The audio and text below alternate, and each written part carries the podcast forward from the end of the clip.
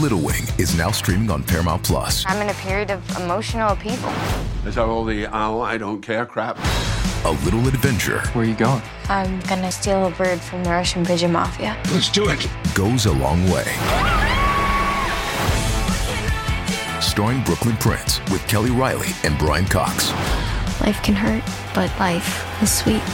Little Wing, rated PG 13, may be inappropriate for children under 13. Now streaming exclusively on Paramount Plus. TBS ポッドキャスト時刻は10時19分です。TBS ラジオアフターシックスジャンクション2パーソナリティの私ラップグループライムスターの歌丸です。そして月曜パートナーの宇垣美里です。さてここからは聞けば世界の見え方がちょっと変わるといいなの特集コーナービヨンドザカルチャー早速ですが今夜の特集はこちら。映画「キラーズ・オブ・ザ・フラワームーン」公開記念。この傑作をより楽しむためのマーティン・スコセッシ講座さあということでいよいよ今週金曜日10月20日から全世界同時公開されるマーティン・スコセッシ監督レオナルド・ディカプリオ主演ロバート・デ・ニーロ共演の映画「キラーズ・オブ・ザ・フラワーム。ーン」えー10月6日にはこの番組とコラボした日本最速試写会を開催いたしまして我々もいち早く拝見した3時間26分という上映時間に最初はおののいていましたがはい。あっという間体感えーと5秒はい5秒 まあそれは言い過ぎな気もいや本当に微動だできないんですってね、水飲むのも忘れてた宇垣さんはね。はいということで、でも本当にあのスコセッシ監督のキャリアの中でも、いや、これ結構あの上位に来る傑作と言っていいんじゃないかと思います。えー非常にマーティ・スコセッシイズムいっぱい入った一本です。ということで、この映画に詰め込まれたスコセッシらしさ、あるいはこの映画につながる過去作品、スコセッシのね、などなど、キラーズ・オブ・ザ・フラワームーンをより深く楽しむためのスコセッシ講座をこの方とお送りしていきます。試写会にもご出演いただきました映画ライターの村山明さんです。いらっしゃいませ。どうもこんばんは。どうも。よろしくお願いします。いろいろ村山さんお世話になりあ YouTube の方にご挨拶ありがとうございます。とい。うことでということで改めて村山さんのご紹介を簡単にしておきましょう。はい。村山明さんはネット配信作品のレビューサイトショートカッツの代表を務める映画ライター。映画や DVD の総合情報誌 DVD& 動画配信データをはじめ数々の雑誌やウェブサイトに寄稿。さらにニューヨークインディペンデント映画界を代表する監督ハル・ハートリーの日本公式窓口としても活動中現在、ハル・ハートリー監督の新作、ホエア・トゥーランドのクラウドファンディングがキックスターターにて行われているということです。はい、あのハル・ハートリーの話はね、ちょいちょいこの番組でもね、アフターシックスジャンクション1時代もしてますが、改めて、まあ、90年代、まあ、日本でもそのミニシアターブームというかな、いろんな映画やってる中で、トラスト・ミーであるとか、はい。あの結構人気あったというかね。そうですよね、だから一時代、あの90年代の初期のインディペンデントシーン、あのミニシアターシーンみたいな人にはもうたまらない監督だったと思ってるんですけど、うん、であのいろいろそのなんか DVD 今まで見られなかった作品も含めた DVD ボックスが出たりしてその度にね村山さんにもご紹介いただいて、はい、僕も大好きハル・ハートリーなんですけど、そんなハル・ハートリーの新作映画プロジェクト「えー、とフェアトゥーランドの」えー、とクラウドファンディングこれは要するに一旦コロナ禍でそうですね止まっちゃってた。えー、と2019年にクラウドファンディングが一回成功したんですけど、コロナ禍で中止になって、なんかあの税制的に資金をプールできなくて、まあ、結局返金するみたいな形になって。一旦そうか戻さなきゃいもけなかったうだから今3年半経ってゼロからもう一回今クラウドファンディングで10年ぶりの新作を作らせてくれと、うん。ちょっと本当インディペンデントの権限みたいな人で。ハル・ハートリーって言って本当ねだって多分メジャーからもいっぱい話し合ったでしょうにでも全部まあ断ったし、まあ、結局はまあファンとつながって自分の作りたい映画を見たい人に届けたいっていう、んうん。もう本当なんかね青い大学生みたいな気持ちの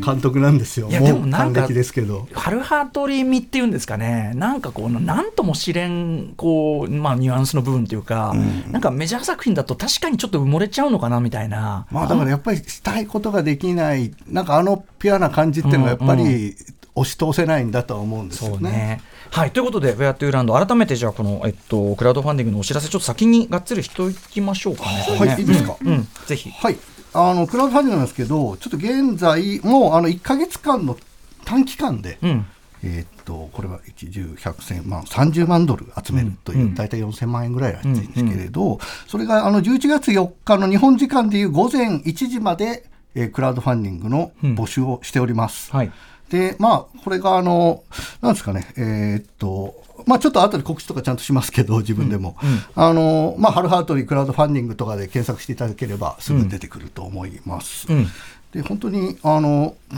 さっきも言いましたけど、まあ、ドタバタコメディなんですけど、脚本としては。ええはいでも、まあ、ハルハートリーらしいうん哲学性と、うんまあ、あの生きづらい人の青臭さみたいなことがやっぱりユーモラスに描かれている。もう脚本は読んでるんですけれど、うんうん。だからちょっと本当これで実現してほしい、うんうん。うんこれがダメだったらもう次あんのかなみたいな感じちょっとあるんで。ああそう。ちょっと脅すみたいですけど。いやいやいや、本当ですよね、はい。僕らもライムスターのライブでいつまでもいると思うならライムスターってめちゃくちゃ脅しまくってますからね、本当にね。う。んでまあ、一緒にね10月28日のにあの新聞芸座で春ハートリオールナイトをやっていただけることになったり。あう。んあとあの新しくできた大阪の大木町キネマさんってところで、うん。あと10月26日にその名作「トラストミー」の上映があったりするので、まあ、知らない人は作品に触れてもらって、ね。ちょっとぜひあのクラウドファンディングも、まあ、検討していただければ、うん。こんなご時世なんで、まあ、無理のない範囲で皆様お力添えいただければという感じです。すごく今のでも日本の皆さんにもぜひ見たら多分そのあのハルハートリーの映画に救われる人いっぱいいるんじゃないかって気もする。そうなんですよ、うん。やっぱ古びてないっていうのは、やっぱすごく感じるところですね。まずはトラストミーあたりいかがでしょうかというね、はい感じですね。えーといったあたりで本日はキラーズ・オブ・ザ・フラワームーンでございます。日本最速試写会でも、えー村山さんお疲れ様でございました。ありがとうございます。あの時はね、ネタバレ全開、あのの話でございまして、あの、要は実話を元にしてるんで、どこがどういうふうにこうね、落とし込まれてるかみたいな話もそうですし、あのなので、まあちょっと今日は実はそのネタバレはね、やっぱりそのご覧になってない方がまだまあ公開前ですからね前なんでたくさんいらっしゃいますからねでちょっとその、えっと、試写後のそのトークショーの様子っていうのはこれポッドキャストで実は配信するんでしてるっていうかな？すそうなんですあの番組終了と同時にポッドキャストで配信するんですけれどもこちらは映画のネタバレ満載の内容なので気をつけて聞いてください、まだ公開前なのに、そうあの自己責任それでもいいよっていう人はね。聞いていただいて世の中にはね、あんまりネタバレが気にしねえっていう人もいるんですよ、それは。うん。だから先に聞いときたいっていう人は聞いてもいいですけど、うん。でもぜひ20日の公開後にね合わせてみると、あのなかなかびっくりする。あの、これ本当なのみたいなね。とかやっぱりその事実の落とし込み方みたいのがすごいやっぱ少しそうなんですよね。やっぱり原作本読んだ時もこれありますけど、やっぱりあの3時間26分で聞いて長いって思ってたけど、足りないだろうってやっぱ原作読むと思ってたのが、はい。本当にいい感じに取捨選択されて、必要な要素をまた思いもかけないアングルからギュッとん。凝縮させてるう映画的にですよね。もう着地なんかうなりますよね。あれは美しかっこのこのなんていうかなこの現実に超えるこの構図をよくこの映画的な表現に落とし込んで、しかもこうきっちり見る側にこう突き刺してくる。今見てる。君に突き刺してくるっていう感じが見事でしたよ。人事じゃねえぞっていう感じがね、はい。素晴らしかったです、二度目はさらにはんもう刺さる。そうそうなんですよね、もうファーストシーンファーストカットから、もうスコセッシの狙いみたいなのが分かってきてゾクゾクするんですよね。もう一回見たいな。全編怖えし嫌な感じだあしでも2度目だとやっぱりさらにあのラストまさにラストショットでちょっと落類してしまうっていうか、ああこう見事な着地っていう感じでしたね。わ結構僕さっきちょっとふかしちゃいましたけどスコセッシキャリアの中でも結構これ上の方ってと思います言っていいんじゃねって、うん。なんだろうまあ今80歳ですけど、うんうん。80歳になってこの現役感っていうか、はい、なんなら最高傑作の一つにも入れてもいいぐらいのね。そうなんですよ、ねやつをやってくるってすごかったですね。ぜひ皆さん、ギターズ・オブ・フラワームーン10月20日からの公開、えーまずは見ていただきたいんです。あの、ムはいムービーウォッチにも当然入れますからね。で、今夜の特集では、でも公開前なんで、えー作品の内容そのものに踏み込むというより、あ、ちなみに皆さん、ぜひこのギターズ・オブ・フラワームーン元となったノンフィクション、これ小説じゃなくてノンフィクションですね。えっ、と、今、村山さんがお持ちの元のバージョンなのね。要するに映画化がこう決定する前バージョンというかな。と、この今文庫で、はい、えっ、と、早川文庫から出てますんで、これね、あの、見終わった後読むと、もう村口さんも読んでね。読みましたけど、うんこれをこうしたんかっていうのと、うん。やっぱその事実がしっかり入っていることが改めてよく分かって、はい。あの花殺し好きの殺人インディアン連続開始事件と FBI の誕生という本ですね、はい。こちらよかったらぜひ読んでみてください。政治族連続開始事件。はい、ということでございます。えーということで、えー、と今日はだからその作品の中身に踏み込むというよりは、このキラーズ・オブ・フラワーを見るにあたって、まあ、我々なんか見てて、そのスコセッシ映画ファンとしては、おスコセッシ、これ、これやってる、あこれ来た、これ来た、みたいなね。らしさっていうのが詰まってるわけですよね。今日はちょっとその、えーこの映画を通じたスコセッシ論というかな、スコセッシ入門と言っていいような、えーこんな話をしていこうかなと思ってます。まずは村山さん、どんな監督なのかというところからざっくりお願いします。はい、まあ、略歴的に言うと1942年の11月17日生まれで、まあ、ニューヨーク生まれの80歳ですよね。んであの1967年に、えードアをノックするのは誰?」という、えー長編でデビューをしていて、まあ、その後、まあ、タクシードライバーっていうカンヌ国際映画祭パルムドール受賞した、まあもうカルト、カルト人気の、まあ、すごい有名な映画、であとまあロバート・デ・ニーロとはね、まあ、レイジング・ブルとかも何本もの映画でコンビを組んで、まあ、名コンビ映画史上に残る名コンビと言われています、で2002年の「ギャング・オブ・ニューヨーク」って映画からはレオナルド・ディカプリオ、まあ、ずっと世代が下ですけど、まあ、この人と組むことが多くなって、はいまあ、キラーズ・オブ・ザ・フラワームーンっていう今回のこの映画、あのディカプリオのプロダクションが制作なんですよね。で、まあ、これで、え6回目のタッグとなりでその、まあ、デ・ニーロとディカプリオとマーティン・スコセッシっていう3社が揃うのは今回。初めてだ。だから新旧こうなんていうかな相コンビっていうか相方。とやってるっていうか、しかもディカプリオがねちょっとあのちょっと内容に触れること言えばディカプリオはもともと FBI 捜査官の役をオファーされようとしていたんだけどそう,、じゃねえだろうと。そう。だから事件を解決する捜査官の役を初めやるはずだったのに、いやってそんなかっこいい役じゃなくて、こっちの役がやりたいって言ってもうキャラ、脚本がガラッと変わった、でその結果がまあスコセッシらしい映画これがいいになっんでしょうね。た。ねえもう板挟みのしょうもない男っていう。これその元のやつ読むとそのやっぱりさそのもちろん重要人物だけど、主役じゃねえだろって人なんですよね。そうそうなんですよ、ね、それを主役にするところにやっぱスコセッシ映画のもうよりスコセッシ映画らしくなりましたよね、間違いなくね。本当そうだと思いますちょっと後ほどもねそんなところ関係してくるかと思います。でですね、えー、とスコセッシ監督村山さんちょっとあのいくつか特徴を整理してきていただきました。はいざっくりですけどね。はい。はい、この人は、まあ、あのニューヨークのリトル・イタリーってところで育ってるんですけど、まあ、本当にカトリックの教義と、えっと、近所にマフィアがいっぱい住んでるっていう、なんかそういう信仰と暴力の、まあ、隣り合わせのところで生きていて、まあ、育って、でこの人がまあギャングだったことはないんですけど、まあ、そういう実際にカトリックのあの司司祭になろうとして進学校に通ったこともある。なんかまあ出来が悪くて落第したって本に言ってますけど、でだからそういう信仰と暴力っていうのは、まあ、なんかその板挟みになる人ってことを描くことがとても多いですよね。でそれはカトリックだけじゃなくてクンドゥンとか沈黙とか、はい。あまあ、沈黙はキリスト教だけど。ですけど、まあうん他の文化圏の映画も撮ってしまうという、そういうテーマで、でまあ唐突な暴力とか、まあ、人を不安にさせる会話。あーあの何？あのファニーハウですね。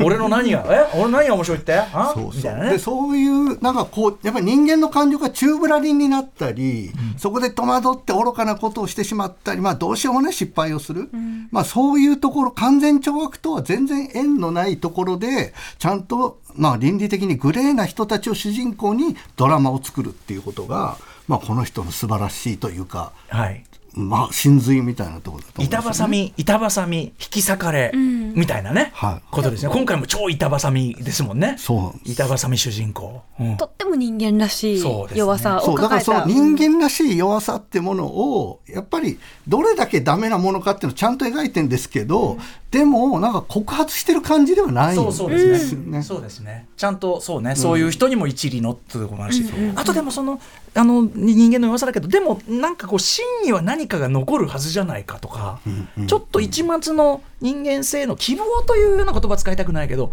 人間性に対するちょっとした信頼みたいなのもやっぱあってみたいな。なんかその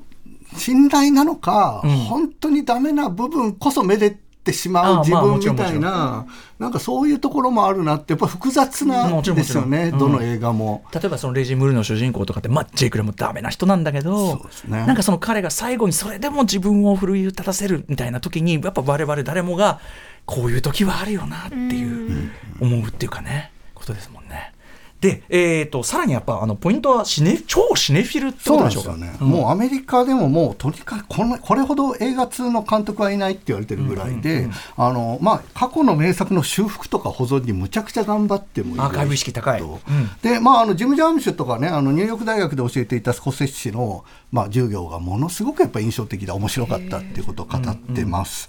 でまあそういう中であのななんだろうな。まあ割とねこの人の好きな映画ってジョン・フォードの創作者っていう映画をすごい好きだって言うんですけど、ジョン・フォードっていう巨匠が撮った中でもものすごく歪んだ主人公の映画のことを偏愛してるんですよね。確かに、うん、あれも板挟み引き裂かれ。そう。で、自分の中の差別意識みたいなのと向き合えない男が確かに。なんか善行をなすのかなさないのかみたいな映画でやっぱりあのアメリカハリウッドの映画の夢を描いてるのじゃない部分ってのに強烈に惹かれてきてきた人なんだとは思うんですなるほどね。創作者確かにね創作者最高ですよジョン・フォード。ぜひぜひ。はいはい。うん。なるほどねそういう。でまあ、もちろんねあの日本映画とかの、まあ、造形も深い。溝口健二の「右月物語」を本当人生の何本かにまあ特に挙げてあとねこんなイタリア映画機構ではい。作っちゃうぐらいね、そうヨーロッパ映画にもだから訓とも受けてる、どんだけ映画好きなんだっていう人でもありますという。うんうんうんというようなだからあんな映画がうまいのか。そうね。なんか映画がうまいって言いたくなる人ですよね。そうそう。でもそのうまさを、なんか本当に完全懲悪みたいなことには使わないんですよね。あとなんかまあちょっと後ほど出てくるけどやっぱ独自の文法を作っちゃいましたよねその先にね、はいはいもう少し的としか言いようがない、でもう若い人なんか真似しまくり？みたいな、そのカメラワークカメであるとか。ラワークとかあと編集テンポみたいな、えーみたいなあたりもすごいって感じですかね。さあということでスコセッシの最新作「キラーズ・オブ・ザ・フラワームーン」をより深く理解するため、えー作品紹介に行く前にまず「キラーズ・オブ・ザ・フラワームーン」今回の10月20日公開最新作はどんな作品なのか簡単に紹介しておきましょう。マーティン・スコセッシ監督がレオナルド・ディカプリオ、ロバート・デ・ニーロ、リリー・グラッドスタンをキャストに迎え、実話をもとに描いた西部劇サスペンス。1920年代、オクラホマ州オーセージ郡。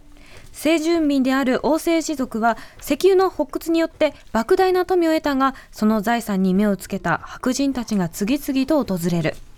物語の主人公アーネストは地元の有力者である叔父のヘイルを頼ってオクラホマ州にやってくる。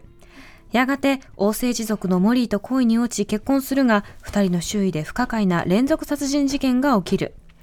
原作はデビッド・グランによるノンフィクション、花殺し月の殺人、インディアン連続開始事件と FBI の誕生ということです。この早川文庫版はなんか、キラーズ・オブ・ザ・フラワームーン、お政治族連続開始事件と FBI の誕生ってなってます。まあ、どっちでも、はい、手に入りますんで。ということで、えー、あ、あ今、後ろに流れてる音楽、ロビー・ロバートソン。そうですね遺作になるんですか、これって。あえっと、サントラとしてはこれが遺作だと思います。スコセッシとはねあのラストワルツっていうザ・バンドの、まあ、解散コンサートを撮ったドキュメン音タリー楽ドキュメンタリー傑作。そうからの付き合いで、まあ、ロビー・ロバートソンがスコセッシの映画の音楽もつけるしなんか音楽なんですかねコンサルタントみたいなことをずっとしてきて、あのいわゆるこうジュークボックス的なっていうか曲を選んだりするあたりにもってことですよね。で今回今かかってる曲とかもそうですけどそのリズムとかやっぱりそのもともとこの人ネイティブインアメリカンの血を引いたお母さんそうなんですね。だからザ・バンドって言ったらすごいルーツロックっていう感じですけど、ソロになってからはすごいインディアンインディアンまあ、まあその当時はインディアンって言った、ええ。ネイティブアメリカンの音楽をちゃんと取り入れたロックみたいなアルバムをすごい積極的に取り組んでいて、そうか。だから今回のとかもこのエレキギターもロビー・ロバートソンのエレキギターだっていうのと、なんかちょっと土着っぽいリズムっていうのの、これがあちょっとこう太鼓の感じとかはネイティブアメリカン感というか。でなおかつこうそんなに感情をむちゃくちゃ盛り上げない音楽なんですよ。うんうんうんなんかそれは本当音楽で人の観客の気持ちを誘導しないみたいなところは、なんかやっぱせ誠実っていうとちはいょっとそうじゃないかのところディスってるみたいですけど、なんかスコセッシらしいしロビー・ロバートソンらしいなって思うところです。同時にほらそれこそ序盤のねその主人公がもう絡め取られてく普通の会話に見えるんだけど絡め取られてく後ろでもううっすらこう音楽がこうループし始めてるっていうか始まってるよ始まってるよって感じがしたりとかやっぱすごい息合ってるなって感じしましたねやっぱね。あの最後にね追悼のロビー・ローダーソン捧ぐみたいなのもね出てきますけど、じゃあロビー・ローダーソン的にはこの題材で音楽つけられたってやっぱ結構念願って感じなんですか念願だったと思います、やっぱりそういうことを自分のアルバム以外で打ち出せることってそんなになかった。でもこうやって遡ってみるとあれあの時の音楽にも例えばハスラー2の音楽とかも、うんうんうんあれそういう要素ああったなって今気づく。そうか、まあちょっとこれはね考えすぎなのかもしれないですけど。でも。まあやっぱりそういうアメリカのルーツみたいなのに向きまあカナダの人なんですけど、まあアメリカのルーツ音楽に向き合ってきた人の中に確実に自分の出自であるネイティブアメリカンっていうのを取り入れてきたっていうのが今改めてこうやって振り返るとよくわかるこの映画を通してもって思いました。さあということでここからはですねこの今回の最新作「キラーズ・オブ・ザ・フラワームーン」につながる、まあ、過去のスコセッシ作品、まあ、過去のスコセッシ作品の話をしながら「キラーズ・オブ・ザ・フラワームーン」の話もするみたいな感じにしていこうと思うんですが、まずは村山さん何にしましょはい、まあでもやっぱりこの映画を見て思い出すのはやっぱグッドフェローズはみんな思い出すと思うんですよ特に。なんでしょうね。後半ですかねこれ言えねえな言いたい言いたいよ。まあでも、グッドフェローズって映画は、まあなんなら、ゴッドファーザーっていうのがマフィア映画の金字塔フランシス・フォード・コッポラのっていうのが、まあ本当に、マフィア映画といえばゴッドファーザーってもう誰もが揺るがない事実だと思うんですけど、なんか、ゴッドファーザーって映画にあった、なんかノスタルジックなかっこよさみたいなのを引き剥がして、あいつらがやってることは暴力と金儲けでしかないんだぞっていうのを本当に赤裸々にはいそのう裏切り裏切られっていう世界を何のこうロマンチシズムもなしに描いた映画もうブルーブルーカラーマフィアよねだから。ね そのなんかトップの連中ゴッドゴッドファーザーはドトップの連中だけど下の連中はねこうやってやってんだってね。そうそうそう。細かくしのぎしなきゃいけないんだよっつってね。うん。だからそのやっぱり暴力とか悪悪徳悪事みたいなことに対してのそのまあフラットな見方っていうのが、まあもちろんあのグッドフェローズってのは本当全編を通してなんていうんですかねちょっと DJ プレイみたそういななんですよ。映画で。僕はこれ90年に見た時に初めてそのいわゆるヒップホップ DJ みたいな感覚のその映画いやラップが出てくるとかじゃなくて、ヒップホップの感覚リズム感の映画。だから DJ がクイックミックスっていうんです DJ で。1番とかサビだけかけて次行くみたいなこの本当に DJ のこういう動きが目に見えてくるような映画が来たと思ってもう興奮してこの時点でだってスコセッシって結構巨匠だったじゃないですかもうすっかり。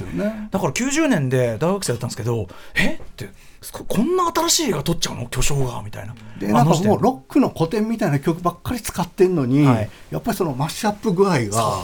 すごく先生よくて面白く、テンポよく見れるんですけど同時に本当寒々しい暴力の世界を描いてるっていう。そうね。そこはやっぱりちょっとね今回のそのうまさと、うん。テーマのこの荒涼たる感じっていうのの、でどっかにそれをなんかやっぱりユーユーモアも交えて描いてしまえるこのうまさっていうのはグッドフェローあのドライな暴力ってちょっとなんか言っちゃ悪いけどダークなユーモアが漂っちゃうんですよねどうしてもね、はいはいはい。あとこう主人公にその暴力の輪がこうどんどん自分に向けて狭まってくるあの感覚。次はっていう。グッドフェローズでもにこやかに話してんだけどあこれ次俺だわ っていう あの感じ。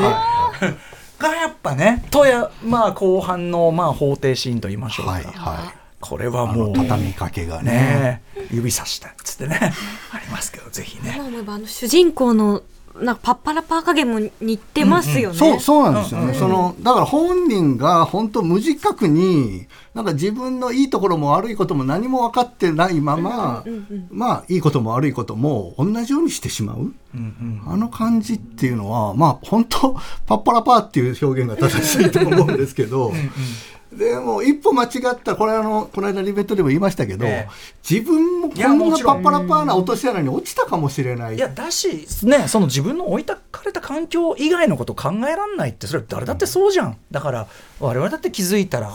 気づいたらのっぴきにならないところに行っちゃったってことは絶対あるし。だからまあギリギリの防衛ラインだと思ってるんですよねスコセッシの映画って、うんうんうん。あのこのスコセッシの主人公が本当に自分よりちょっと先の愚かなことをしてくれる だからこう自分がやりそうになったらああそうそうそう。あのレイリオッタみたいにな。ってあいつだみたいな。ダメだダメだヘンリー・ヒルみたいになってるみたいな。そうそうそう。いう感じでね。今回の、まあ、ディカプリオの役のアーネストってアーネスト役も本当身につまされるし同時にお前本当バカだなって思える、ねでもアーネストをさ周りがね途中で怪獣しようとする地元のね、地元の論理で「な」っつって「お前のこと守るためにななバカもんが分かるだろ？なキラキラの目でね。うん。そうそう。もうもうお前のこと思ってない。バカがみたいな。日本中の密室で繰り広げられてるようなね。あれは背筋が凍りましたね。ついつい盛り上がってしまいました。ということで、えーグッドフェローズがまずはねちょっと非常に連想しやすいということです、続いていってみましょうか、はい、で「エイジ・オブ・イノセンス汚れなきジョージ」って、うん。まあ、これ93年の映画なんですけれど、まあ、これは1970年代のニューヨーク上流階級を舞台にした恋愛映画っていうなんか一見スコセッシらしからぬと思われそうな、えあのむむしろ地べたの人のなんか綺麗事なんてあるかっていう映画ばっかり撮ってるように見えた人なんですが、そまあメロドラマなんですけど、ん。ただやっぱりスコセッシらしいのは恋愛そのものよりこう属してるコミュニティのその同調圧力に抗えずに自分の思いは遂げられないみたいな、はい。なんかそういうなんていうんですかねそのあーってこっちじゃなかったんだよなっていう選択をしたことも人生だよなっていうはいそういうほろ苦さをにじませる、全然だからね気持ちよくない恋愛映画なんですよ。これだからこの映画のダニエル・デイ・ルイス主人公って、やっぱちょっとアーネストっぽいですよね。そやっぱ置かれてる環境に結果流されて、なんか全然いいに沿わぬとこに来ちゃってみたいな。でそれを自分をやっぱりこれでよかったってまあ言い聞かせる人生の映画だと思うんですよね。まあもちろんどどの人生もそうですよっていう思った通りにいかない本当そういうことそういうこと。で,、ねはい、で時代交渉にすごい徹底的にこだわこだわってそういう細部も再現しながらやっぱり語り口映像テクとしてはガンガン新しいっていうアプローチも、やっぱ今回の「キラーズ・オブ・ザ・フラワームーンに」まあ似ているというかシンクロするなって思ってます。クラシックな題材だからといってクラシックな撮り方をするわけじゃないっていうところなんですよね。エイジ・オブ・イノセンス意外と近いかも。確かに。はい、えーでございました。1993年。続いていってみましょうか。はい、えーこれはまあ短めでいいんですけど、アフターアワーズっていう2006年の、あ、違う、2006年では全然ない、80年代の映画1980何何？年だった？6? この辺ですね。はい。すみません、ちょっと僕メモ書き間違えました。まあこれは本当ね、あのもう本当90分ちょいの、まあすごくシンプルなあの1985年ですね。85年シュールなまあブラックコメディなんですけど、まあこれはねスコセッシのトリッキーな映像テクニックさっきからスタイルみんな真似したっていう、まあ長回しからカメラを回すのから、とにかくこう映像をどれだけ面白く見せるんだっていう、そういうまああのテクが詰まっている上に、なんかこう主人公がもう全く状況がわからないまま、はどんどんどんどんドツボにはまって、まあ流されていく人ですよね。でも俺は悪くない。って被害者意識を募らせていく。その悪夢のような様が、まあ、キラーズと非常に通じる。本当だ。あと本そのやっぱお前は自分が思ってるほどいい人間ではないってそういうか全然ね最近も見直したんですけど、うん。あいつひどいよ。今見直したらお前が一番有害だぞっていう映画だったりして、うんうんまあ本当そういうところもアーネスト感がある、まあ、アーネストって、まあ、ディカプリオの役ですけど、そしてまあスコセッシ感が非常にある、はい。こういうのも人の企画だったのに、うんうん。なんか頼まれてこういう商品を、ん。なんか本当ライなんかけ軽快にフットワーク軽く取ってしまえるっていうところも、うんうんまあ、スコセッシの良さなんではないかと思います。これね、あのあれですよ、やっぱしね、あのステルマスクーンメーカーとの、あこれ、はいみあのとミハイル・バウハウスのあのカメラとっていう、この辺のコンビが、そのもう技術が、技術がもう、もうだから映画映画学校っていうか大学時代からずっとこう知ってるその女性の編集者、テルマスクーンメーカー。テルマスクーンメーカーってずっと組んでるんですよね、だからもうやっぱりあの二人が面白がってんでしょうねずっと、うんうんうんうん今回何やろうかって、はいはいね、だからそこでこうこの辺こもうちょっとテンシテンポ早めねみたいなのがあったりとかやるんでしょうね、きっとね。もうアフターアワーズめちゃくちゃめちゃくちゃいいいいや面白いよ。不愉快不愉快。不愉快いい 話。はい、よくねえよ全然。さあじゃあ続いていってみましょう。はい、であのじゃあもう一本またあげますけど「ウルフ・オブ・ウォール・ストリート」ってこれはまあ割と最近の、ででももう2013 10年前なんですよ、ね。そう。全然最近な気がしてましたけど、うん。でこれはまああのまあ本当バブルみたいな時代のあのに追い風に乗ってもう本当金融詐欺みたいなことで、はい。バリッバリ荒稼ぎしたん。男をレナルド、えレオナルド・ディカプリオが演じている、はい。まあ実話をベースにしたコメディこまあ、ブラックコメディですねこれも、はい。でも欲に疲れた人間のもう人薄っぺらさみたいなのがまたで実はねさっきから、まあ、ダメな人間ばっかり描いてんだって言ってますけどやっぱりタクシードライバーとかレイジングブルとかダメな人も、ん。やっぱりデニーロが演じてるせいもありますけどなんかカリスマ性を我々感じてしまったと思うんですよね。なんかやっぱりそういうところがあのウルフ・オブ・ウォール・ストリートになると、本当もうなくなってきているというか。だからデニーロとディカプリオのこれディカプリオが手話してるんじゃなくて、そこがディカプリオのいいとこなんだけどディカプリオがやるとちゃんと軽いっていうか、はいはいはい。ちゃんとススカスカ感が出るんですよね。そう。でおそらくスコセッシもああいうものをかっこよく描いてしまったことへのおそらく反省というか自分を見直した部分が絶対あったと思うんですよ。あのタクシードライバーのねトラビスをヒーロー視するっていう観客の反応にすごいあのショックを受けたっていうふうにね少し知ってるんですよね、やっぱそんなつもりで作ってないのに。そうそう。ただの凄惨な暴力を描いてるはずが拍手が起きちゃったんですね。そうなんですよね。そうそうそう。なのでだから絶対にヒロイックにはなりようもないような、どんどんなり方になっていくというか。だから「キラーズ・オブ・ザ・フラワームーン」とかでもやっぱりあの本当殺人のシーンってものすごく引きであっさりしてますよね。なんかそこを映画的な快楽に持っていくっていうことを少なくとも今のスコセッシはもうしないんだっていうのが、まあ似たようなそういうなんか姿勢のスタンスの変わった感じっていうのはやっぱウルフ・オブ・ウォール・ストリートに自分はすごく感じていて、まあ本当にすっかすかなバカバカしい競争曲をやたらとエネルギッシュに押し出したことでより皮肉が効いてくるっていうのが、まあスコセッシの老成だなって思ったのがあれがもう10年前。ねいやー全然まだまだ先行きますね。本当ですね。すごいよな。ウルフ・オブ・ウォール・ストリート大好きな一作でございます、私も。さあ、そしてもう一個言ってみましょうか。はい。じゃあ、キングオブコメディという1983年の、これ僕、スコセッシの中でも本当屈指で好きな映画の一本なんですけど。近年、あの、ジョーカーがね、かなり元にしてるから、再評価もある感じしそうでますよね。だから、ジョーカーって映画はもう確実にキングオブコメディのオマージュが、っていうか、まあ、あれの、ほとんどなんですかね。語り直しじゃないけど。そうですよね、だからまあデ・ニーロが出てるっていうのも明らかにその目配せだと思うんですけど、まあ、これはロバート・デ・ニーロ演じる、まあ、売れないというか自称コメディアンみたいな人が自分の才能を信じてテレビの人気司会者を拉致して、ええ。その代わりに自分を出そうとするっていう。もうそれをとにかくただただポジティブな人として描くっていう。どういうことこの人。だから常識的な意味では全くこの人に感情移入とかもできないはずなんですけど、なんかねなんかこいつ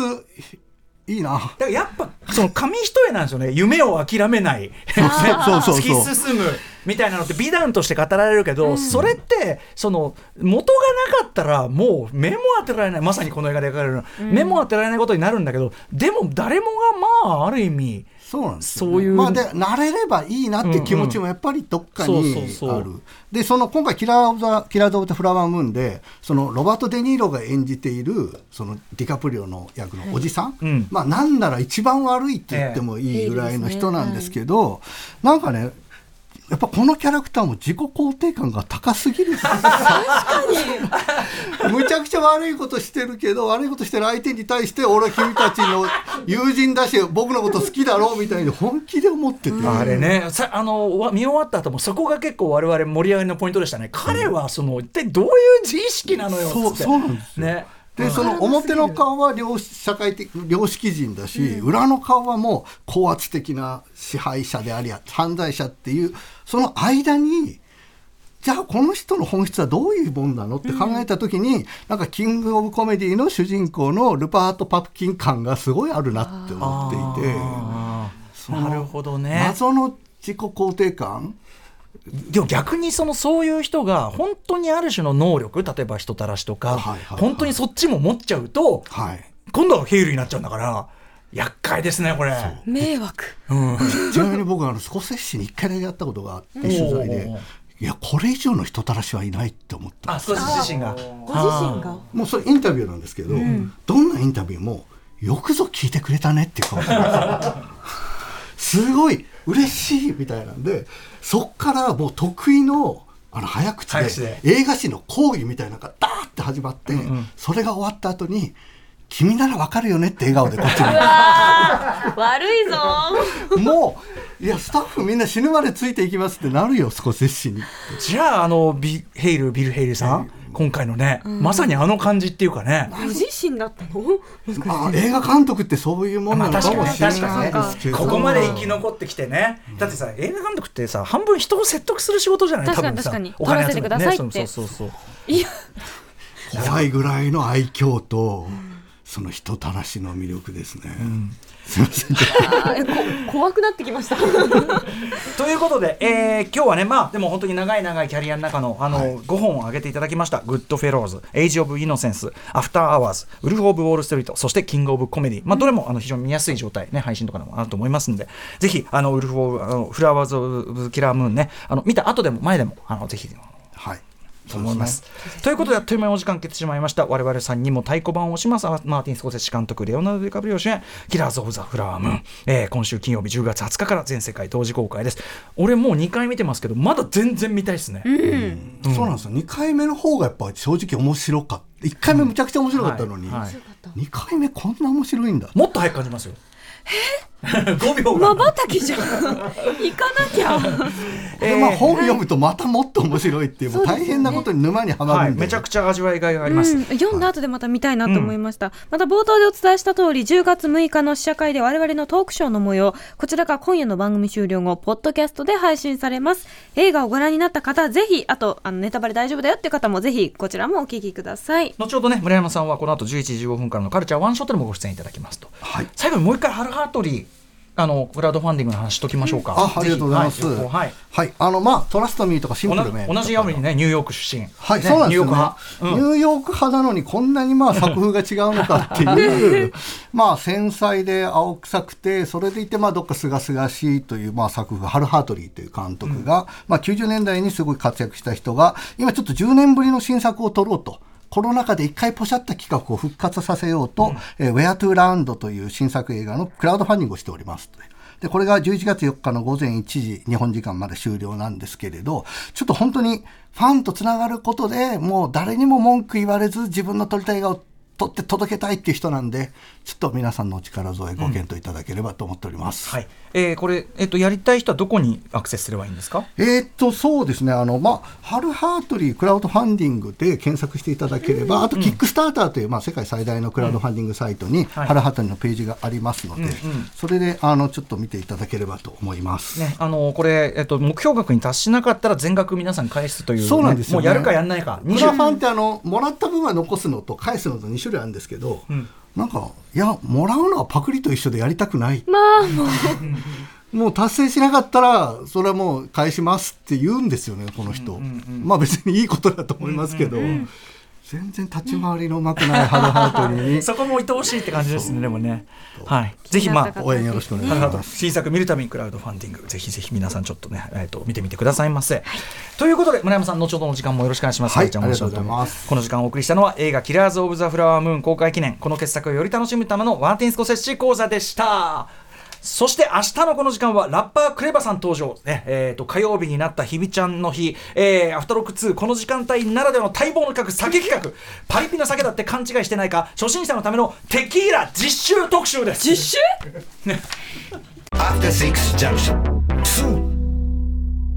山本ポテトです。文化系トークラジオライフはいろんな人が集まって、わちゃわちゃと様々な文化系トピックを語り合う番組です。おしゃべり好きの親戚の中に放り込まれたような、ほっこり感も魅力の一つかなと私は思います。各種、ポッドキャスト、プラットフォームで配信していますので、文化系トークラジオライフで検索。